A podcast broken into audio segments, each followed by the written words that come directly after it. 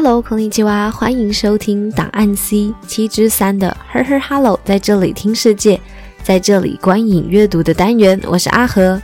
在这里观影阅读的单元里面，阿和会分享一些有趣的电影或好书，有兴趣的听友就在这里一起听下去吧。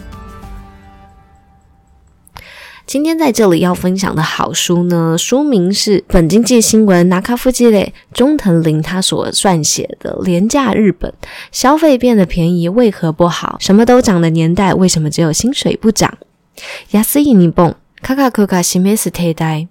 记得呢，我们在 A 七十二集的时候呢，曾经跟这里的听友分享过，日本的麦当劳汉堡呢，就一年连涨了三次，也就是在二十年间呢，就涨了三倍。这个商业新闻，那我同时呢，有在经济新闻，他在这两年的时候有出版了这本书，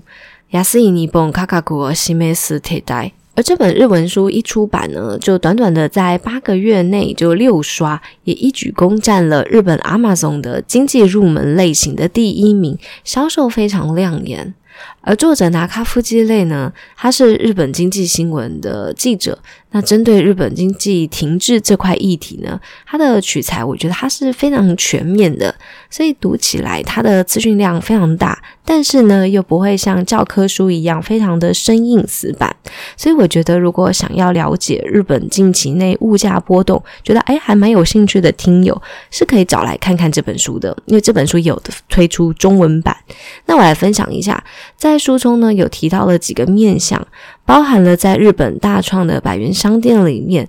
可以在近十年内呢都维持一百日元的价格，其实让许多的外国人或者是久居海外的日本人一回到日本的时候，就发现哇，那个百元商店呢居然还是维持一百元，觉得非常不可思议。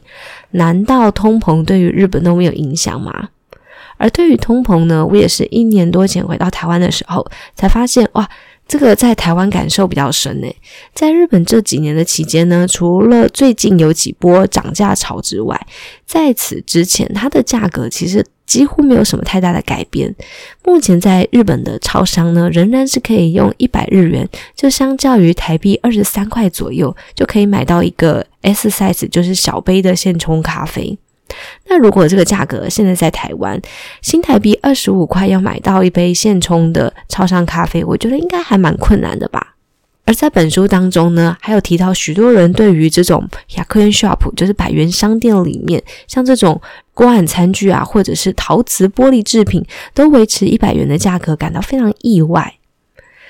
那我们常常说，像物价上涨的时候，我们就会说，那消费者的荷包失血，那民众呢就会感叹生活大不易。但是，如果是停滞的物价，那有什么样的问题吗？好，问题就在于商品的销售价格没有办法提升。如果商品的价格没有办法提升，企业呢，它就赚不到钱。企业没有办法赚到钱，就没有办法为员工加薪。所以这时候呢，营运不佳的企业就没有钱发薪水给员工，甚至会因为这些企业呢没有办法请足够的人力，而叫这些员工呢之前走人。而又因为这些受薪阶级的薪资没有上涨，那进而可能会导致失业的人口逐渐增加，那大家呢也就不敢出来买东西，这样子呢也会造成消费停滞的恶性循环。因此，在这段期间，日本停滞的物价这么多年，那这本书呢也举了非常非常多例子，除了我们刚刚提到的 Yakuyen Shop 以外，也包含了像日本新鲜人，像这种出任薪资，也就是他的第一份薪水是瑞士的三分之一，日本的旋转寿司店呢还是维持。一盘一百不愿意涨价的理由，都一一的去做说明。那我觉得，对于日本经济呢有兴趣的听友，或许可以来参考一下。那这本呢，它有出中文译本，它的中文书名呢就是《廉价日本消费变便宜为何不好？为什么涨价的年代只有薪水没涨？》那在这里的听友，或许可以透过这本书，更能了解日本近期的经济状况。